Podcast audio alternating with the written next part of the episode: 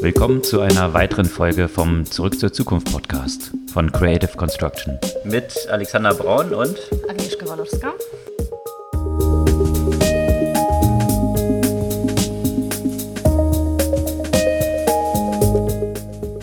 Was gab es Neues letzte Woche? Zum Beispiel einen sehr spannenden Artikel bei BuzzFeed, der auch ein bisschen in die Tiefe geht, zum Thema USA versus China. Kann man jetzt sagen, nichts Neues, dreht sich ja vieles in Technologie darum. Ähm, aber da geht es wirklich darum, man könnte sagen, um Export von den Social Networks und somit um den Export von bestimmten Werten weltweit. Da hat sich ja einiges in der letzten Zeit geändert. Vor zehn Jahren kamen ja letztendlich alle großen Plattformen aus den USA. Jetzt sind unter Top 10 sechs aus China. Mhm. Und die beeinflussen natürlich entsprechend auch die ganze Welt.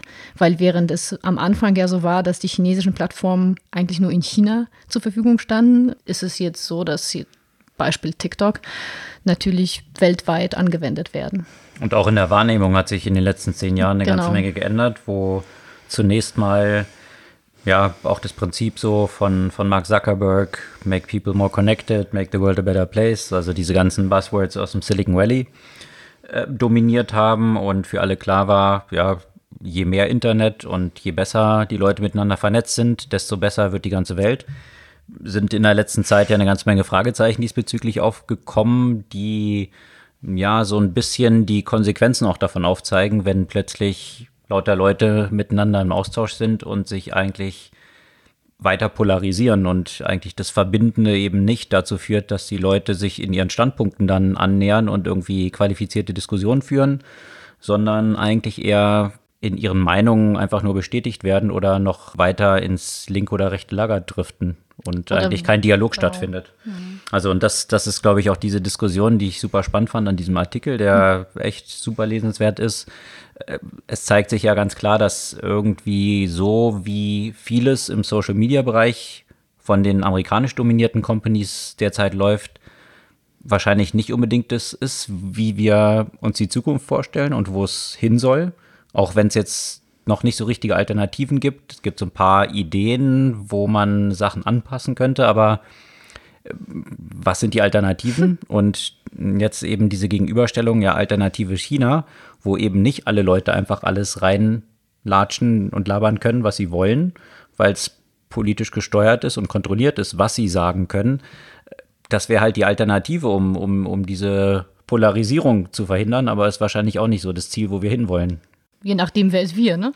Na, ich, ich spreche jetzt von mir. ja, also ja, ja. beides, beides nicht, äh, beides jetzt nicht irgendwelche Zielvorstellungen, die ich mit dem Internet verbinde. Was mich so ein bisschen gewundert hat, war es letztendlich äh, schon so eine Darstellung von den amerikanisch geprägten Netzwerken als welchen in den grenzenlose Meinungsfreiheit herrscht. Auch damit kann man ehrlich, ehrlicherweise auch diskutieren. Ja, wobei ich das in diesem Artikel nicht ganz so fand. Ich meine, es ist ja sogar eine Einleitung der Fall, dass man eigentlich alles sagen darf, mehr oder weniger, aber es darf keine, kein Nippel, Brüste, kein Nippel genau. auftauchen. Ja? Also, dass, dass es hier auch so eine Pseudo-Offenheit gibt von mhm. dem, was man alles tun darf. Aber diese Prüderie, die von amerikanischen Unternehmen ja auch sehr stark getrieben ist, alles, was irgendwie auch nur in die gedankliche Nähe von irgendwie Sexualität kommen könnte, ähm, natürlich nicht stattfinden darf auf den Plattformen. Mhm. Das fand ich kam schon auch in dem Artikel raus. Also mhm. ganz so, ganz so alles offen, ja, ist es natürlich, ist natürlich auch nicht. nicht. Ja, und letztendlich die Hauptfrage, die sich stellt, lassen wir unsere Meinungsäußerungen von den Unternehmen oder von den Regierungen kontrollieren? Mhm. als zentrale Fragestellung. Ne? Genau, das eine mit der Profitmaximierung, jetzt aus der Unternehmensperspektive, weswegen ich als Facebook nicht möchte, dass bestimmte Werbung äh, unterbunden wird, jetzt im mhm. politischen Spektrum, weil ich damit natürlich Geld verdienen kann. Oder eben aus der genauso Profitmaximierung in der Nutzenfunktion von Politikern des Machterhalts. Ja? Also beides, beides Maximierung klassischer ökonomischer nutzen. Spannende Diskussion auf jeden Fall, die auf jeden Fall in diesem Artikel eben sehr gut aufzeigt, dass es jetzt nicht irgendwie die eine Lösung gibt und das alles nur schlecht, das alles nur gut ist, sondern eher so ein bisschen mehr, dass es gar keine gibt im Moment. aktuell, aktuell viel mit Suche zu tun mhm. hat. Ja. Und da machen sich ja einige auf die Suche. Und da stellt sich eben die Frage, ist denn vielleicht ein Non-Profit-Angebot das, was das lösen könnte, diese, diese Problematik? Also einerseits nicht von einer Regierung dominiert, andererseits aber auch nicht von einem Unternehmen. Und das versucht jetzt nämlich der Wikipedia-Gründer an den Start zu bringen mit einer mm, Non-Profit, letztendlich Social-Media-Plattform, auf der auch keine Werbung geschaltet wird. Die wird was kosten allerdings, was natürlich gleich ein Problem sein kann für viele, ne? also eine, diese Einstiegshürde.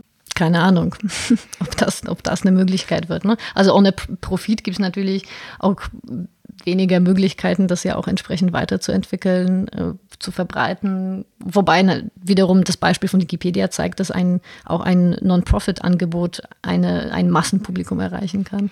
Das schon, aber gleichzeitig hat Wikipedia ja auch so eine ganze Menge Probleme. Das stimmt. Grad, was ja. so deren Content angeht und wie es, also jetzt vor allem aktuell, wie dieser weiter gepflegt wird, dass hier das Engagement von von den Editoren auch ziemlich zurückgegangen ist. Mhm. Also klar, ich frage mich aber, es hat ja jetzt schon eine ganze Reihe auch von, von Versuchen dort gegeben, wurden immer jetzt die neuesten Facebook-Killer an, angekündigt und jetzt kommt das Netzwerk und das Netzwerk und da darf man dann nur so und so viele Freunde haben, damit bleibt es intimer. Lauter solche Aspekte, da sind ja auch viele Sachen schon ausprobiert worden. Die Frage ist halt, wie kriegt so eine neue Plattform diese Traction, also diese, diese Massenverbreitung, die so ein Facebook eben hat. Und das ist wahrscheinlich nicht gerade einfach. Und was ich so in meinem Freundeskreis realisiere oder mm, sehe und was man ja auch an diesen Facebook-Statistiken sehen kann, ist, dass irgendwie Leute sich dort einfach, ja, einfach nur passiv sind, wenn sie überhaupt noch die App oder auf Facebook überhaupt noch auf, aufrufen. Mhm. Aber der Diskurs der früher zumindest in meinem Freundeskreis dort häufiger auch stattgefunden hat, was ich auch geschätzt habe, findet ja gar nicht mehr statt. Das ist einfach so Shouting in an empty room. Hm. Und die einzigen, die da halt super engagiert sind, sind meines Erachtens eben die, die ihre polarisierten Botschaften dort verbreiten und auch in diesen Empty Room schauten und sich darüber aufregen, was die anderen am Schauten sind. Jetzt so ein bisschen überspitzt dargestellt, aber das äh, findet ja dort irgendwie statt und nicht mal Babyfotos kriegen so viele Likes, wie sie früher gekriegt haben auf Facebook.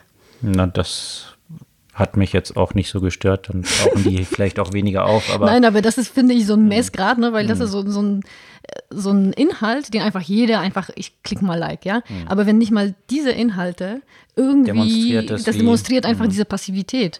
Und ich, ich glaube, das liegt auf der einen Seite eben auf dieser Polarisierung, aber auf der anderen ist es so ein Cognitive Overload so langsam mit so vielen unterschiedlichen Plattformen, wo du auf allen irgendwie auch präsent sein kannst oder musst mit unterschiedlichen Inhalten. Du hast, äh, jede Plattform hat jetzt irgendwie ein Newsfeed, in dem du was posten kannst. Du mhm. hast LinkedIn, du hast wo du deine beruflichen Sachen posten kannst, dann hast du Facebook, dann hast du Instagram in deinen Fotos, dann hast du noch Twitter, gut, das nutzt keiner, dann hast du so langsam sowas wie TikTok und, und irgendwie so langsam denkt man sich, okay, dann lasse ich das alles, weil mir das alles zu viel ist. Ich Weiß aber nicht, ob es an diesem Cognitive Overload liegt oder stark auch an dieser ganzen politischen Entwicklung, die dazu führt, dass extrem viele Leute einfach ermüdet sind. Ich glaube, dieser, diese eben diese Polarisierung hat ja dazu auch geführt, dass alle Leute, die da noch unterwegs sind, möglichst laut am Schauten sind, ja, inklusive des Haupt-Twitterers Donald Trump und die ganze Presse, die das dann immer wieder spiegelt. Und ich habe das Gefühl, und äh, das habe ich, habe ich in den letzten Wochen auch viele sehr spannende Artikel darüber gelesen, was die Konsequenzen halt davon sind. Und viele Leute wollen sich einfach nicht mehr damit befassen. Da herrscht eher, eher so die Meinung vor, ja, bringt eh nichts. Also wozu soll ich mich da irgendwie dran beteiligen? Nicht, weil sie äh, nicht aus dem Austausch mit irgendwie Freunden was Positives ziehen würden, bloß ich habe das Gefühl, das beschränkt sich oder findet wieder so eine Rückbesinnung statt, was ja häufig auch so ein Pendel ist in mhm. solchen technologischen Trends, eine Rückbesinnung dahingehend statt, dass sie sich wieder mehr mit dem tatsächlichen Freundeskreis irgendwie befassen und den Offline- Beziehungen mhm. äh, statt, statt dieser Illusion zu erliegen, ich habe jetzt irgendwie ein paar hundert Freunde, ja, die alle total mit mir befreundet sind und äh, im Zweifel dann nur aus der Versenkung mal kommen, wenn sie einen gemeinen Kommentar zu irgendwas schreiben können, wo man denkt, huch, also wo kommt wer diese Person, wer, wer, wer, ist die Person, wusste ich gar nicht, dass ich die überhaupt, aber mhm. also die, dieses Anreizsystem, was dort existiert, was früher irgendwie so die Leute getriggert hat und, und diese Likes und, und ja, was ja clever aufgebaut ist, um im Gehirn Dopaminausschüttung zu haben und, und dort irgendwie dran zu bleiben und, und addicted zu werden von solchen Plattformen ich habe das Gefühl, dass es irgendwie so sehr stark an äh, Nutzen und an Attraktivität für die meisten Leute eingebüßt hat, weil in diesem Trommelfeuer von, das sind einerseits parallele Plattformen, die auch irgendwie Sachen bieten, ja, einerseits, aber ich glaube tatsächlich auch diese politische Entwicklung, die dort eine Rolle spielt und diese Nachrichten, die dann dort geteilt werden.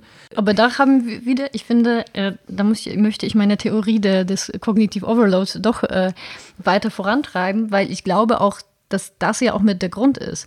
Ne? Also das Informationszeitalter, das jetzt quasi, könnte man sagen, so langsam wieder im Rückgang ist, hat ja dazu geführt, dass du zu allem einfach zu jeder Theorie eben Inhalte finden konntest. Ne? Und langsam ist es ja auch schwierig, jetzt rein basierend auf Fakten die Meinung zu bilden, weil du Studien hast, die das besagen, dann die das Gegenteil besagen, weil du letztendlich zu fast jeder Aussage widerlegende Informationen finden kannst. Und das macht es vielleicht auch wieder, diese, diese Radikalisierung äh, noch etwas einfacher, weil ich sage dann, ich kann mich mit den ganzen Sachen ja nicht befassen. Ich entscheide mich jetzt einfach dafür und dafür stehe ich und ich lese gar nichts mehr, was dem widerspricht, weil es mir einfach zu viel ist. Absolut.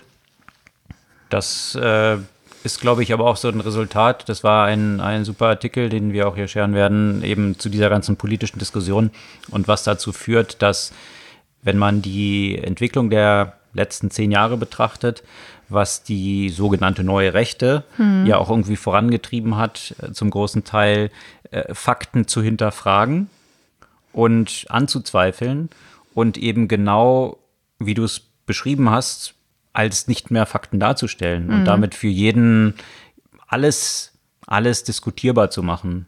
Ähm, klar, es ist gut, Diskussionen zu führen, bloß die Anzweiflung von sämtlichen Autoritäten, die häufig, glaube ich, dann auch von der anderen Seite wiederum dadurch gefüttert wurden, dass die Darstellung auch in vielen Medien auch wiederum sehr polarisierend war. Mhm. Ja, also wo Rechte oder viele Leute, die, die jetzt, sagen wir mal, etwas rechts der Mitte sind, gleich als Nazis verunglimpft wurden und damit auch eine Diskussion stattgefunden hat, eine Polarisierung, die genau das Ziel war mhm. von der anderen Seite, die eben weiter rechts ist, ja. Es gibt einander und, und, und so, dass eben kein Dialog mehr stattfindet und auch keine Grundlage mehr existiert, auf Fakten irgendwas zu diskutieren. Und das war dieser eine Artikel, der jetzt gerade dieses Verfahren, was jetzt gegen Trump läuft, dieses mhm, Impeachment-Verfahren, Impeachment. als das Beispiel das, dafür nimmt und jetzt selbst Fakten, die Trump ja selbst vor der Kamera geäußert hat, was die Affäre dort mit der Ukraine angeht, die jetzt irgendwie angezweifelt werden, wo jeder nachschauen kann, dass er vor der Kamera genau solche Sachen zugegeben hat und jetzt wird halt hantiert, naja, okay, sind halt irgendwelche Fakten, aber jetzt versucht man diesen Prozess, wie dieses Verfahren eigentlich abläuft. Also man diskutiert eigentlich kaum noch über Fakten, sondern nur, dass dieses Verfahren jetzt anscheinend so gegen die Republikaner nur aufgegleist sei und so weiter. Also man versucht da den Prozess in Frage zu stellen, mhm. der dort hinter steckt. Und äh, die Konsequenz ist dann, wenn aus diesem Verfahren wo diese Verstöße so offensichtlich sind und faktenbasiert sind, dann nachher nichts rauskommt, so der Tenor dieses Artikels, dann hat jegliche faktische Basis für die absehbare Zukunft ihre Bedeutung verloren. Mhm. Also, dass das so ein Watershed-Moment, so stellt dieser Artikel dann äh, dar, für überhaupt jegliche Berichterstattung sein könnte. Und ich glaube, diese, das führt natürlich, finde ich, äh, zu einer Ermüdung. Hm. Ja, weil du dich eben gar nicht mehr damit befassen willst, weil du halt siehst, es ist Quatsch, bringt eh nichts. Äh, die Konsequenzen sind aber sehr tiefgreifende, dass, dass sich die Leute halt eben nicht mehr miteinander unterhalten und keine Diskussion mehr eingehen. Also so ein bisschen auch so eine selbsterfüllende Prophezeiung, ne?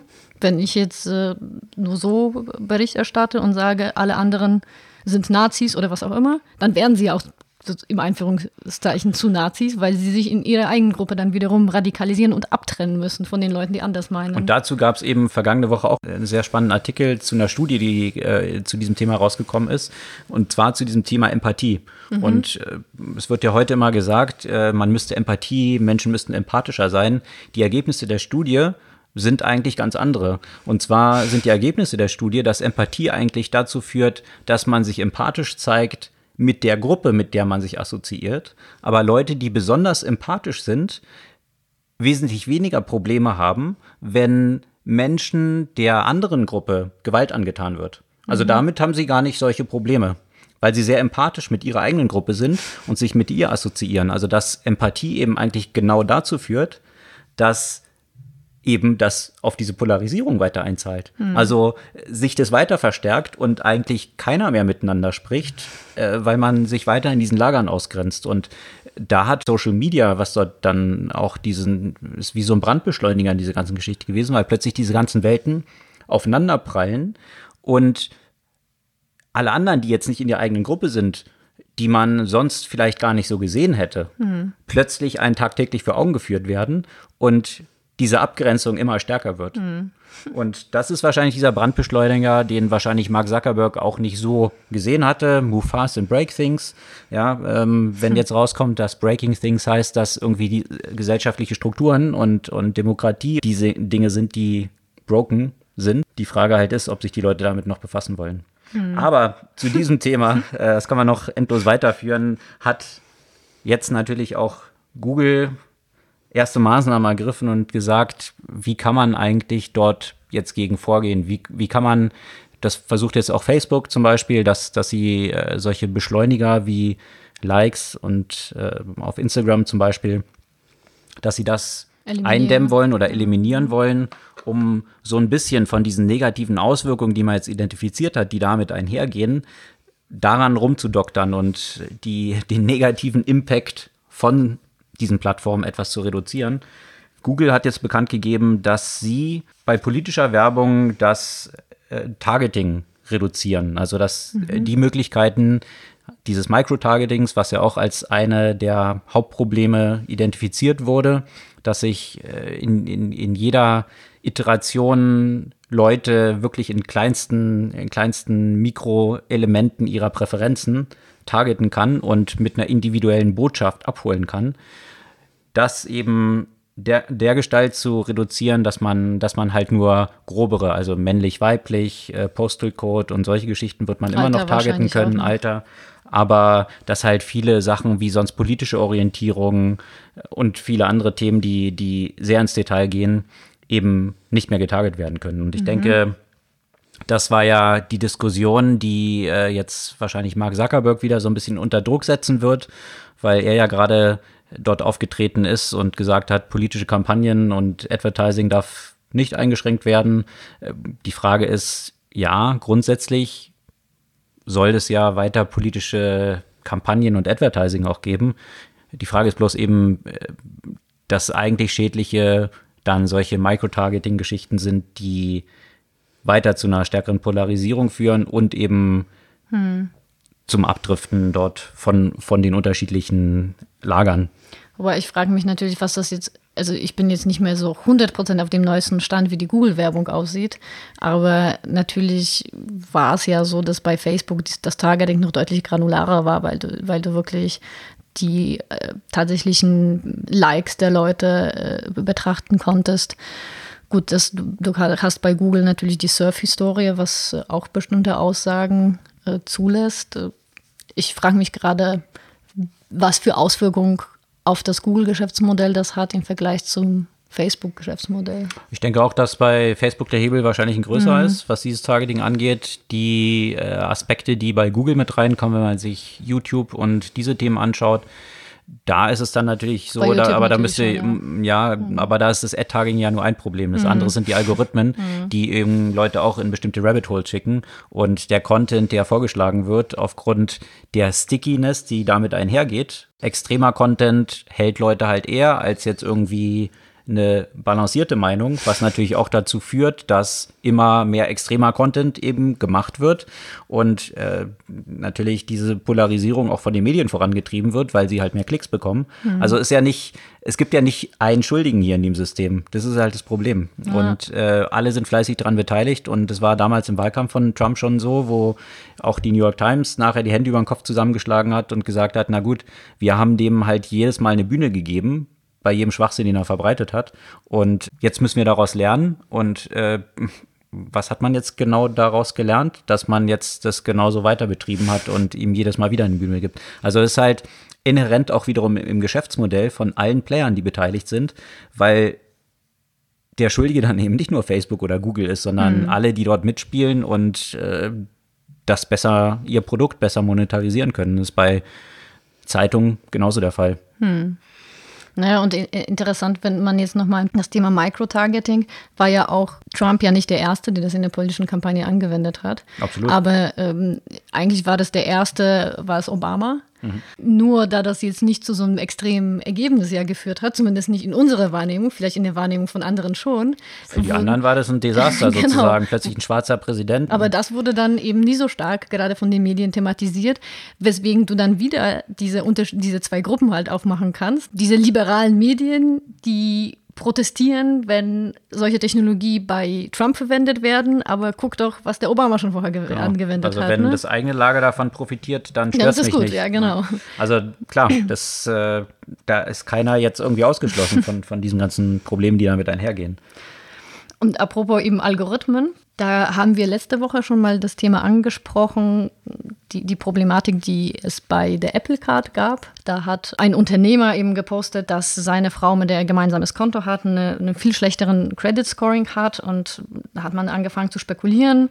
Wie kann es sein? Werden die Frauen irgendwie mit Absicht da benachteiligt? Und da habe ich einen sehr interessanten Artikel gelesen, der eben diese Thematik ziemlich auseinander nimmt und zu dem Schluss kommt, dass der Grund dafür, warum gerade bei diesem Credit Scoring Verfahren Frauen benachteiligt werden, ist eben die Tatsache, dass man Geschlecht nicht als Kriterium nehmen darf. Also in den Algorithmen. Genau, in den Algorithmen. Also du darfst einfach beim Scoring, bei Versicherungen, sonst mhm. noch wo, darfst einfach nicht explizit Geschlecht als irgendein Unterscheidungsmerkmal nehmen. Und was hat dann dazu geführt, dass sie genau, das schlechter bewertet wurde?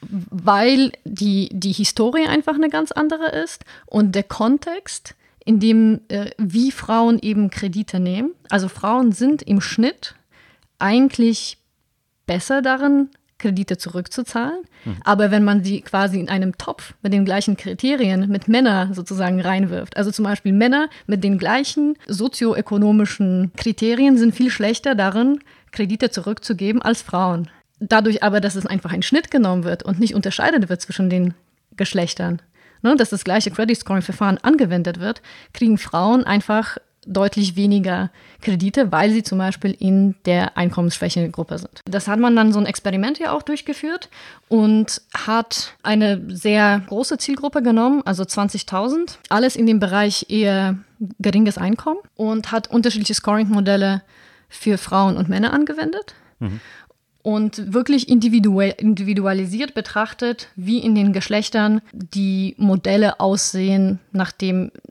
die Kredite zurückgezahlt werden oder eben nicht. Und dann hat man herausgefunden, dass über 90 Prozent der Frauen, wenn man Geschlecht mit einbezogen hat, bessere Kredite bekommen hätten. Okay. Verstehe ich aber nicht ganz, weil wenn das Kriterium ist, dass eben das Einkommen natürlich eine Rolle spielt, Frauen im Schnitt aber ein schlechteres Einkommen haben, dann ist ja das Kriterium, warum eben sie jetzt den Kredit nicht bekommen hat, nicht weil sie eine Frau ist, sondern weil sie ein schlechteres Einkommen hat. Eben nicht, weil man eben festgestellt hat, dass, also jetzt ein, eine einfache Rechnung, eine Frau, die, keine Ahnung, 20.000 Dollar im Jahr verdient, mhm. hat eine Wahrscheinlichkeit, das Kredit zurückzuzahlen in einer bestimmten Höhe von 98 Prozent. Mhm. Also das sind jetzt hypothetische Zahlen. Ja, ne? verstanden. Äh, ein Mann der 20.000 Dollar im Jahr verdient, hat nur 60 Prozent Wahrscheinlichkeit, das Kredit entsprechend in der Höhe zurückzuzahlen. Okay. Das heißt, dass, der, dass das Geschlecht eine Rolle spielt, weil Frauen in Summe eigentlich zuverlässiger sind, was die Rate der zurückgezahlten Kredite angeht. Aber dadurch, dass sie in einem Topf mit den mhm. Männern, die den Schnitt nach unten treiben, mhm, äh, geworfen werden, kriegen sie diese Kredite nicht. Spannende Entwicklung, weswegen man dann eigentlich das, was ja immer propagiert wird, man sollte nicht zwischen Frauen und Männern Unterschiede machen. Ja, das ist ja eigentlich so der letzte Diktus sozusagen, ja, alle gleich behandeln. Genau zu dem führt, dass Frauen dann benachteiligt sind. Also genau. müsste, und da gibt es ja auch so Modelle im Versicherungsbereich, mhm. die sagen, äh, you drive like a girl, ja, mhm. was erstmal so Schimpfwort sich anhört, ja, aber de facto dann so ist, wenn man sich dort auch die Unfallstatistiken anschaut, dass eben Frauen tatsächlich bessere Autofahrer sind, was die Schadenserwartung angeht. Und äh, diese Versicherung genau damit Werbung macht, um Frauen als Versicherte zu gewinnen. Aber eigentlich dürfen sie, sie, das gar nicht, weil eigentlich ist es illegal, weil das ist eine Diskriminierung. Genau, aber äh, mhm. irgendwie, äh, wie, so, wie soll man sagen, wasch mich, aber mache mich nicht nass, mhm. ja, ist Diskriminierung, bloß wenn das nicht angewendet wird, dann gibt es auch den Aufschrei der Diskriminierung, weil plötzlich sie irgendwie schlechtere Kredite bekommt oder ja. deswegen also, ist es ein, ich finde es halt einfach sehr spannendes Thema, wie man die Algorithmen eben ethisch gestaltet, ne? weil, weil man ist ja auch sehr schnell gewillt zu sagen, naja, es ist einfach rational und wir nehmen einfach die Daten und äh, da ist kein Bias drin, aber da gibt es so viele implizite Biases oder so viel, was wir vielleicht noch gar nicht wissen, weil wir das nicht untersucht haben, weil wir einfach die Daten genommen haben und angenommen haben, der Ausgang wird schon stimmen. Das Spannende ist ja auch, was äh, alles in diese, diese Betrachtung da einfließt. Ich meine, mit solchen Algorithmen und, und auch äh, Machine Learning, solchen Themen, äh, wo man sich häufig eben nicht bewusst ist, hm. was alles eine Rolle spielt. Also sprich, diese Röntgenbilder, die verglichen werden von Krebspatienten und Nicht-Krebspatienten. Und äh, eben auf diesem einen Röntgenbild äh, ist eben so ein Lineal hm. angelegt, was eben so den Größe des Tumors messen soll. Und äh, jetzt hat man da lauter Bilder durchgeschickt und letztendlich hat der Algorithmus, selbst wenn man jetzt dieses Lineal angelegt hätte bei einem gesunden Bild, hätte daraus geschlossen, dass es auch ein krankes Bild ist, weil bei all diesen Bildern oder bei den meisten Bildern, wo tatsächlich Krankheit identifiziert wurde, dieses Lineal irgendwie mit drauf war. Mhm. Das hat aber dann eben nichts mit dem, mit der Analyse des tatsächlichen Tumors, des möglichen Tumors, der abgebildet ist, zu tun, sondern einfach mit dem Schluss, ja, wenn lineal, dann krank, wenn nicht, dann nicht krank. Mhm. Und äh, da sind eben häufig in diesen, äh, diesen Themen unbewusst, weil es für die Menschen ja vollkommen klar ist, wenn ein Mensch drauf guckt, dass dann so Wrong Positives oder Wrong mhm. Negatives dann mhm. dort irgendwie mit einfließen. Und dieser muss man sich halt bewusst sein. Und es ist sicherlich ein Lernprozess noch mit viel Aufschrei, der so zwischendrin dann nochmal passieren wird. Deswegen ist es ja auch noch so wichtig, dass da tatsächlich Menschen diese Algorithmen ja auch kritisch hinterfragen. Ne? Weil ich, ich habe ja letztens ja auch viele Diskussionen auch auf Twitter dazu geführt und äh, viele tendieren schnell dazu zu sagen, naja, es ist halt Algorithmus, das sind Daten, Daten lügen nicht, das muss ja schon stimmen. Dann sind die Frauen halt einfach schlechter, was Kredite zurückzahlen äh, angeht. Und der Punkt ist halt, nein, das hat irgendwie der Algorithmus entsprechend identifiziert. Aber was ist die Datenbasis dahinter? Wie lang gehen die Daten zurück? Wie funktioniert das? Und dafür sind die Menschen immer noch da, um eben diese Ausgänge zu hinterfragen und zu korrigieren, weil wir sind noch in der Phase, in der wir die Algorithmen erst entwickeln, in der noch viel Spielraum letztendlich existiert. Und eben die Beurteilung, was ausgewählt wird, vielleicht an Daten, wenn ein Mensch diesen Algorithmus konzipiert, ja auch mit einfließt. Genau, und äh, das ja auch nicht, äh, nicht im luftleeren Raum stattfindet. Eben. Genauso wie äh, ein Artikel, der diese Woche für ziemlich viel Diskussion gesorgt hat, im Wall Street Journal erschienen ist, mhm. der Google so ziemlich am Flamen ist oder mhm. Google kritisiert. Und zwar vor dem Hintergrund, dass es wohl bei Google große Blacklisten gäbe und Algorithmen, da sind wir auch wieder beim Thema, mhm. manuell getweakt werden von einer großen Armee von Contractors, die da irgendwie dran arbeiten. Und die Aussage ist so ein bisschen, deine Suchergebnisse werden verfälscht mhm. von Google, ganz mhm. bewusst. Mhm. Interessant, interessante Perspektive äh, und es gibt sicherlich viel Diskussionen rund um Google, die, die auch berechtigt ist. Dieser Artikel wurde dann aber wirklich äh, sehr interessant von Search Engine Land. Äh, wirklich Leute, die sich jetzt mit Suchmaschinen auskennen, wie die funktionieren, oder auch nicht nur Google-Fans sind, von vorn bis hinten auseinandergenommen. Und sehr eindrucksvoll demonstriert, dass so gut wie nichts, was in diesem Artikel steht, äh, der, der, also der Realität entspricht mhm. oder eben komplett falsche Schlüsse auch gezogen wurden. Also zum Beispiel dieses Feature, wenn man anfängt, einen Text einzugeben, dass einem Autosuggest bestimmte Sachen vorgeschlagen werden. Ja? Dass hier dieser Autosuggest noch bearbeitet wird, weil wenn man sich mal, dieses Beispiel hat dann Search Engine Land gebracht, hier gibt es ja auch viele Begriffe, die dann eingegeben werden, die vielleicht für Minderjährige im Autosuggest dann, gerade wenn man sich anschaut, wie viel Pornografie hm. äh, immer in, in den Top, äh, Top-Begriffen der Suche äh, ist, soll ja jetzt vielleicht nicht deiner kleinen Schwester, wenn sie dort am Googeln ist, wenn du eine hättest, die jetzt äh, minderjährig wäre, dann irgendwelche Sachen vorgeschlagen werden, die, wenn man jetzt den reinen die reine Anzahl von diesen Anfragen betrachtet, vorgeschlagen würden. Mhm. Ja? Also es gibt viele Gründe, weswegen bestimmte Sachen auch irgendwie auf Blacklisten landen. Jetzt nur pauschal von Blacklisten zu sprechen und dann damit politische Manipulation zu vermuten und gerade noch von einer Zeitung wie dem Wall Street Journal, die äh, wohlgemerkt ja zum gleichen Konzern gehört, wo auch so Fox News dazu gehören, äh, von der Berichterstattung noch ein bisschen besser ist, aber in vielen Bereichen auch natürlich auch eine eigene politische Agenda hat, äh, die nicht unbedingt Google-freundlich ist. So viel Kritik man Google gegenüberbringen kann, war dieser Artikel tatsächlich vollkommen an Hahn herbeigezogen und hat demonstriert, dass auch die Leute, die es geschrieben haben, nicht mal Basiskenntnisse haben hm. von dem Ablauf wie der Algorithmus von Google funktioniert, wie Suchmaschinenoptimierung funktioniert. Also spannend zu lesen und äh, so ein bisschen viele Sachen mal zu hinterfragen, die dann eben so kolportiert werden. Ich glaube, das ist, das, das geht letztendlich vielen so, die irgendwie menschliche Eingriffe in Algorithmen äh, kommentieren. Das gleiche Thema gab es ja auch mit dem menschlichen Abhören von Virtual Assistants und so weiter, ja, wo äh, also Google, Google Home und Alexa. Google Home, Alexa und so weiter oder sonstigen menschlichen Eingriffen äh, in das Thema Speech Recognition grundsätzlich, ja. Das liegt ja auch, glaube ich, an grundsätzlichen Überbewertung von dem Technologiestand, in dem wir uns ja befinden, ne? Und an dieser Vorstellung, wenn der Mensch eingreift, dann muss es um Manipulation, äh, muss sich um Manipulation handeln.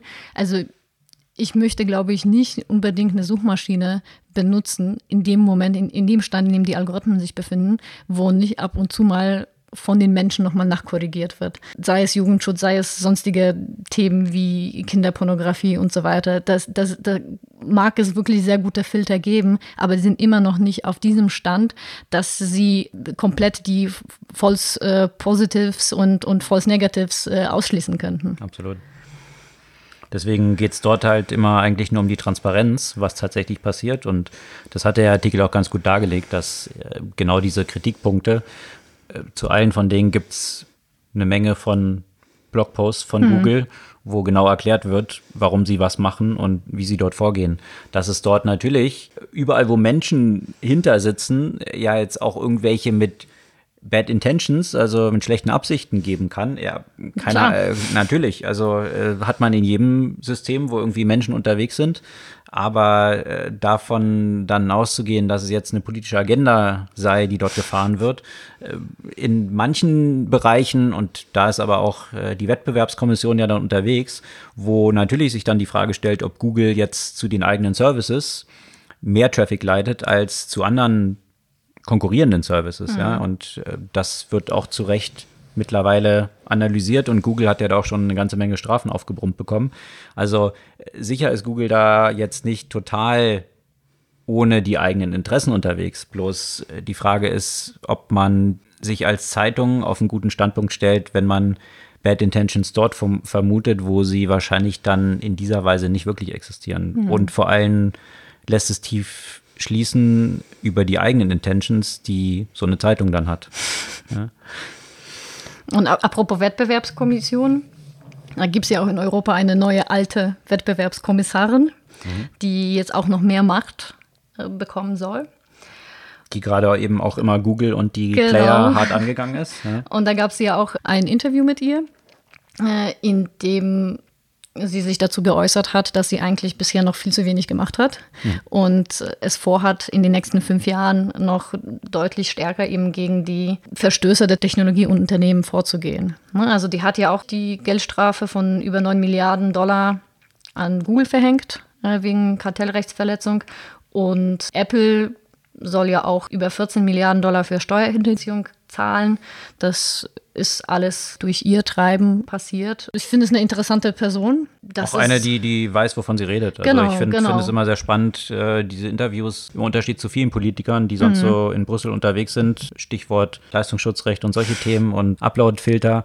Äh, da gibt es ja auch so ein paar, die jetzt, äh, um es mal vorsichtig zu formulieren, das Internet nicht so richtig verstanden haben in allen Tiefen. Mhm. Margarete Versager ist aber, finde ich, wirklich mit sehr viel Expertise dort unterwegs und jetzt nicht nur tendenziös in eine Richtung. Eben, nicht jetzt pauschal Technologie böse, hm. sondern wirklich gegen die tatsächlichen Probleme hm. angehen, hm. ja, die es natürlich gibt, ja auch gerade die, die Steuerhinterziehungsfragen ja, zum Beispiel. Was dann nämlich auch zu diesen ganzen anderen Themen führt, was Wettbewerb angeht, äh, was sie als Wettbewerbskommissarin natürlich auf der Agenda hat und dieser Fragestellung, die äh, ja sehr stark von den USA getrieben wurde, dass Wettbewerbsverstöße und Kartellrechtsverstöße eigentlich nur dann existieren, wenn sich das negativ auf, das, äh, auf die Preise, also steigende Preise für Nutzer auswirkt. Mhm. Und wenn wir jetzt in einer Welt unterwegs sind, also diese, diese Annahme und diese Be Beurteilung von Macht und Kartellen,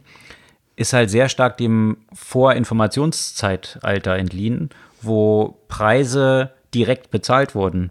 Wenn du jetzt unterwegs bist im Informationszeitalter, wo das Geschäftsmodell Werbung ist und die mhm. Produkte gratis sind, dann ist der Indikator, ob irgendein Preis nach oben gegangen ist, natürlich ein sehr schlechter, um zu mhm. beurteilen, ob man eine marktbeherrschende Stellung hat und diese irgendwie ausnutzt, weil keine direkten Preise mit dem Produkt assoziiert sind. Mhm. Von daher gibt es dort natürlich auch in dieser ganzen äh, Gemeinde sehr große Diskussionen, wie eigentlich Kartellrecht in das aktuelle Zeitalter gehoben werden müsste und, und, was dort mit alles in die Betrachtung einfließen müsste. Genauso wie lauter Themen wie Betrachtung von wirtschaftlichen Erfolg von Ländern, wo immer das GDP, also das Bruttoinlandsprodukt betrachtet wird, was natürlich auch eine sehr limitierte Darstellung von wirtschaftlichen Aktivitäten und der Steuerung eines Landes ist. Mhm. Und viele Faktoren eben nicht mit einbezogen werden, die für den Erfolg eines Landes oder auch die Zufriedenheit der Bürger eine sehr große Rolle spielen und komplett hinten runtergefallen sind. Und da gibt es ja auch einen Kandidaten in den USA, der jetzt dort antritt, Andrew Yang. Andrew Yang, ja, ja. Der versucht eben, ja, diese Themen zu hinterfragen und, und irgendwie neue Ansätze zu finden. Also ich finde, das ist auf jeden Fall eine sehr interessante auch, Diskussion. Auf jeden Fall. Auch, äh, auch eine, der sehr klar das bedingungslose Grundeinkommen auf Absolut. der Agenda hat. Also im Moment sieht es jetzt nicht so aus, als äh, könnte er sich große Chancen aufrichten, aber durchaus sehr interessante Agenda. Die ja, und, und diese Debatte halt zu führen, ja. das, das finde ich ja schon, schon wichtig, selbst wenn er jetzt nicht Präsidentschaftskandidat wird, ist, äh, ist abzusehen. Mhm. Aber er bringt sehr viele sehr relevante Fragen, gerade für das Informationszeitalter und Tech-Umfeld mhm. aufs Parkett, die möglichst schnell beantwortet werden müssen, wenn eben das, was wir am Anfang diskutiert haben, diese Polarisierung, die stattfindet, nicht noch weiter ausfransen soll und dann mit wahrscheinlich noch etwas tieferen Konsequenzen. Mhm. Und ich meine, auch wenn er kein Präsidentschaftskandidat wird, schon die Tatsache, dass man darüber diskutiert, man sieht das ja auch an den Grünen, man mag von denen halten, was man will, aber die haben auch ohne zu regieren eben das Thema immer wieder auf die politische Agenda gebracht, äh, das dazu geführt hat, dass auch alle anderen Parteien mittlerweile. Äh, Welches Thema? Das Grundeinkommen? Nein, Entschuldigung, ich meine jetzt die Grünen beim Thema äh, Umweltschutz, Umweltschutz. Okay. und, und, Klimawandel. Ja. ja. Äh, die haben jetzt nicht regiert und trotzdem ist es bei allen Leuten angekommen, dass es ein wichtiges Thema ist. Mhm. Äh, genauso kann es ja auch dort passieren, auch wenn es eine Minderheitenmeinung in Einführungszeichen ist, äh, dass das immer stärker äh, doch ankommt, auch in anderen Köpfen. Mhm. Was gibt es sonst noch? Also es gibt noch eine ganze Menge äh, Sachen, aber die mir jetzt gerade nicht so ganz reinpassen. Ich glaube, von der Zeit äh, sind genau. wir auch ganz gut auf gutem Wege, jetzt zum Abschluss mit einer Buchempfehlung zu kommen. Genau, da möchte ich nämlich ein bisschen weiter ausholen. Ich bin dann nämlich statistisch gesehen äh, passe ich sehr ins Frauenbild, was das Thema Geld und Investment angeht. Also nicht zu viel sich damit beschäftigen, irgendwo sicher in irgendein seltsames. Und das Kopfkissen. Genau, und das Kopfkissen, im Einführungszeichen. Und letztens, also in, schon im letzten Jahr, auch aufgrund dessen, dass wir auch Kunden in diesem Bereich hatten, habe ich mich angefangen, auch mit Anlage und so weiter zu beschäftigen. Und habe deswegen auch letztens das Buch von André Costolani, Die Kunst über Geld nachzudenken, gelesen. Und warum ein, war das Ein ne? Held meiner Jugend. und man könnte sich fragen, hä, was hat das jetzt mit Digitalisierung zu tun? Aber gerade die Empfehlung, die er nennt in dem Buch, der würde allen Anliegen empfehlen, sich einfach Schlafmittel zu kaufen, Geld anzulegen, Schlafmittel einnehmen und dann nach vielen Jahren wieder aufwachen und sehen, dass das Geld für sie gearbeitet hat. Und gerade diese Möglichkeiten, also ich nutze jetzt zum Beispiel Trade Republic, aber es gibt ja auch viele andere solche Anbieter, in denen man sehr schnell in die Versuchung kommt zu zocken. Und, und dann habe ich festgestellt, man, man guckt dann immer wieder drauf, ah ja, wie entwickeln sich die Aktien, äh, was passiert, wenn es jetzt auf einmal stürzt. Und äh, ich frage mich, welche Auswirkungen das auf, auf diesen Markt ja auch haben wird, dass es wirklich so verfügbar ist und so einfach für jeden. Ne? Wenn man jetzt so vor 20, 30 Jahren äh, selbst in die Aktien investieren musste, musste man sich viel mehr damit beschäftigen. Die Kosten waren ja auch noch viel größer und die Transparenz war ja nicht so groß dem, nach dem Motto, dass ich jeden Tag auch Benachrichtigungen kriegen kann, wie meine Aktien stehen. Und das ist jetzt mit, mit den Angeboten, die jetzt existieren, doch ganz schön gefährlich geworden, finde ich. Ja, aber diese Zockerei hat man immer gehabt. Es hat jetzt nicht so eine breite Masse, die da Zugang hatte, aber de facto hat immer noch eine, die breiteste Masse keinen Zugang.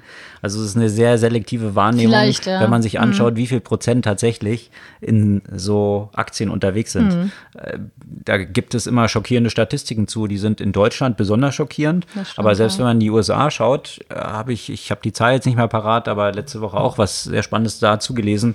Äh, ist, glaube ich, auch ein recht, recht geringer Prozentsatz. Das heißt, diejenigen, die von, von dieser Blase, die es hier eigentlich durch diese Gelddruckmaschinen, die alle Nationalbanken äh, über die letzten zehn Jahre betrieben haben, nein, eigentlich 20 Jahre betrieben haben, aber nochmal beschleunigt wurde durch die Finanzkrise, die Immobilienblase, hat der dazu geführt, dass die ganzen Assets, also Aktien und Immobilien, ins Astronomische gestiegen sind. Bloß mhm. die Leute, die daran beteiligt sind oder die, die einen Benefit davon haben, äh, sind halt, wenn man die Gesamtbevölkerung anschaut, sehr wenige. Stimmt, und äh, diese Konsequenz, dass die meisten dort nicht mitgenommen worden sind und jetzt in den USA noch verstärkt, nochmal äh, mit der Steuererleichterung durch Trump, die eben nicht in zusätzliche Investitionen von Unternehmen geflossen ist, sondern wie man jetzt weiß, eigentlich von den meisten Unternehmen nur verwendet wurde, um Aktienrückkaufprogramme zu starten. Ähm, das ist halt so ein, irgendwie so ein bisschen das Problem, mhm. was, was ich glaube größer ist, als dass jetzt ein paar Leute am Zocken sind. Also parallel hat sich natürlich auch noch ergeben, dass immer mehr Leute dann eben nicht mehr, das hat man ja vor, vor 10, 20 Jahren auch noch, noch nicht so die Möglichkeit gehabt, in ETFs investieren und nicht mehr in Einzelwerten. Und mhm. das führt ja zu einer gewissen Ausbalancierung, wo du früher so in Einzelwerten rumgezockt hast. Äh, hast du, natürlich hast du auch bei den ETFs eine Entwicklung, die nach oben und nach unten geht, bloß es ist ja eine breitere Basis mhm. und, und die ermöglicht und erleichtert auch den Einstieg für viele Leute, die jetzt nicht so die Ahnung davon haben, okay, wie sieht jetzt ein bestimmtes Unternehmen aus, wie ist die Perspektive davon? Ja, ja, aber eben, äh, also der Einstieg ist super easy. Mhm. Ich, ich hätte das jetzt vor, vor zehn Jahren ohne sowas einfach nicht gemacht, weil, mhm. weil ich den Aufwand einfach gescheut hätte und, und, und die Kosten, die damit verbunden sind, äh, vor allem so eben die Zeit. Und jetzt, ohne viel Ahnung zu haben, kann ich einfach die ganze Zeit irgendwelche Aktien kaufen und verkaufen. Natürlich ist es super, dass mehr Menschen dazu Zugang haben, aber gleichzeitig äh, habe ich das bei mir selbst einfach äh, hm. so empfunden, ah ja, du guckst dann jetzt immer wieder rein und äh, was machst du dann jetzt mit diesem Wissen, das du dadurch erwirbst, dass du dann jeden Tag reinguckst? Meine Empfehlung, weiter Costolani genau, weiter lesen, lesen. und äh, die Geduld in diese Richtung entwickeln, dass man nicht jeden Tag reinschauen muss oder zumindest nicht ständig kaufen und verkaufen muss, weil da gibt es ja interessante Statistiken dazu, dass das Timing irgendwie nicht hinzubekommen ist. Also schau dir die ganzen Managed Fonds an, die eben ganz, ganz wenig, von ganz, ganz wenigen ausgenommen, aber auch nicht über einen langen Zeitraum, besser performen als ein normaler Index. Ja. Von daher, wenn du glaubst, dass du besser performst als jetzt irgendwelche professionellen Fondsmanager, die es auch nicht hinbekommen, dann good luck. Also von daher auch Natürlich. jetzt mal ein rationaler Anreiz, ja, mhm. das so ein bisschen liegen zu lassen. Wobei die technologischen Entwicklungen ja schon ein bisschen schneller geworden sind und auch mit dem Liegen lassen es nicht funktioniert, wenn das Unternehmen dann nachher pleite ist, das was stimmt. du unter dem Kopfkissen liegen hast. Mhm. Aber anyway, so viel zu dieser Woche, den News dieser Woche und der Buchempfehlung dieser Woche. Alle Artikel, über die wir heute gesprochen haben, wie gehabt, posten wir in unserer Podcast-Blogseite zum Nachlesen und freuen uns über euer Feedback, eure Likes und das hilft uns auch sehr weiter, eure Abos von diesem Podcast, damit noch ein paar Leute davon auch Wind bekommen und das sonst sehr schwer zu entdecken ist in diesen ganzen Podcast-Plattformen. Dieser Algorithmus, dort Sachen zu finden, das ist auch noch ein Ansatz, wo man noch hintergehen muss. Und oh, der arbeitet Spotify ziemlich arbeitet dran. Arbeitet Spotify dran, noch eine News posten wir auch noch. Mal gespannt, ob die es hinbekommen. Ansonsten freuen wir uns auf kommende Woche und bis ja, dann. Bis dann.